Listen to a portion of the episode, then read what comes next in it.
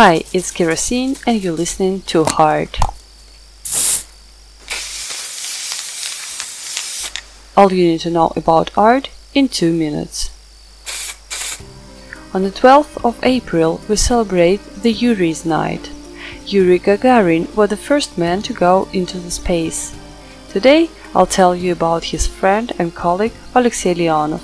Four years after legendary Gagarin's flight, Leonov became the first human to conduct extravehicular activity.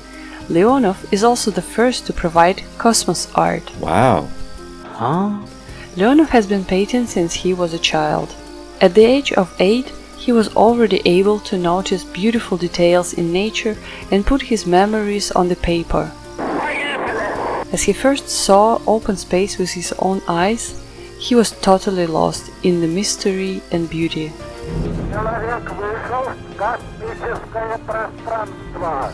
Each person who has been in space equals about 40 million people who can only dream about it.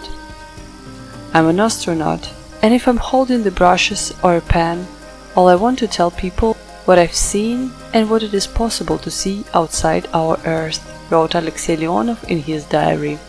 Wow, with his artistic sensitivity, Alexei Leonov is able to notice and remember the most beautiful moments he was lucky to experience in space. He was the first to witness sunrise from space. Astonishing red halo embraced the Earth.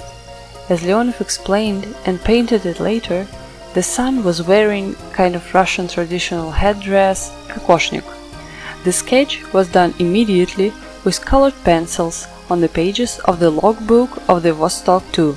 Later, Leonov painted this true miracle with oils. The painting is known as Morning in Space. Huh? Wow. You rarely find Leonov's paintings in the galleries. The best chance would be to visit exhibitions, which luckily happen pretty regular. It is easy to find Leonov's pictures on the internet though. For those of you who collect stamps, it might be interesting that there are some series which Leonov designed in collaboration with the Russian science fiction artist Andrei Sokolov. Wow. So I wish you a cosmic Yuri's night and think of me next time you're in a gallery.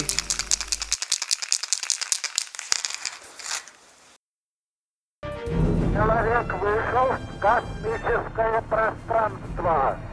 Человек вышел в космическое пространство.